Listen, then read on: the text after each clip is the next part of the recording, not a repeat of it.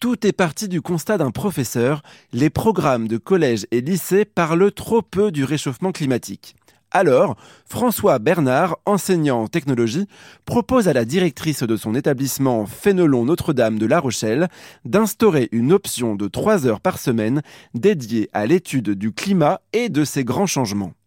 La proposition validée, l'option séduit une trentaine d'élèves par niveau de la troisième à la terminale. François arrive à convaincre la scientifique Heidi Sevestre, une experte des glaciers très réputée, d'intervenir tout au long de l'année auprès de ses élèves. Parce qu'en fait, ces glaciers qui sont petits et à basse altitude, ce sont les glaciers qui réagissent le plus rapidement en ce moment au changement climatique. Et donc la partie immergée du glacier Oui, qui se trouve euh, donc euh, en dessous de, la mer. Euh, ça s'étend sur combien de mètres Alors, ça dépend des glaciers. Ensemble, ils étudient les derniers articles sur le sujet de la fonte des glaces, les rapports du GIEC, font des expériences diverses et variées, mais surtout, certains élèves ont l'opportunité incroyable de partir 10 jours en voyage scolaire au pays des glaciers.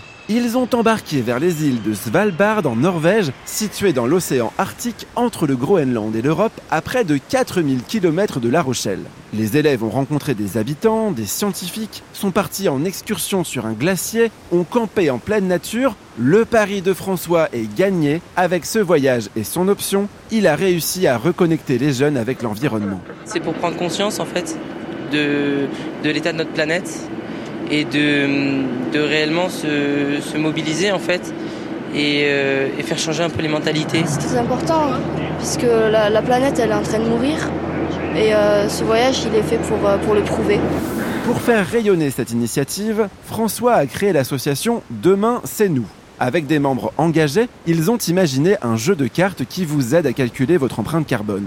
Sur le site internet de l'ASSO, ils diffusent aussi le carnet de voyage des jeunes partis au pôle Nord. Grâce à ce partage d'expériences, d'autres établissements ont pu organiser des voyages scolaires dans les glaciers des Alpes, d'Islande ou du Groenland en finançant leurs projets avec des fonds européens.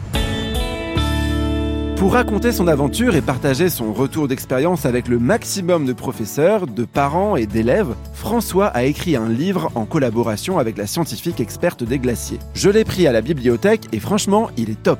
Il s'appelle Demain c'est nous, c'est aux éditions du Faubourg et je vous le conseille vraiment car l'option sur l'avenir de la planète n'en est peut-être qu'à ses débuts, mais elle mériterait d'être ouverte partout.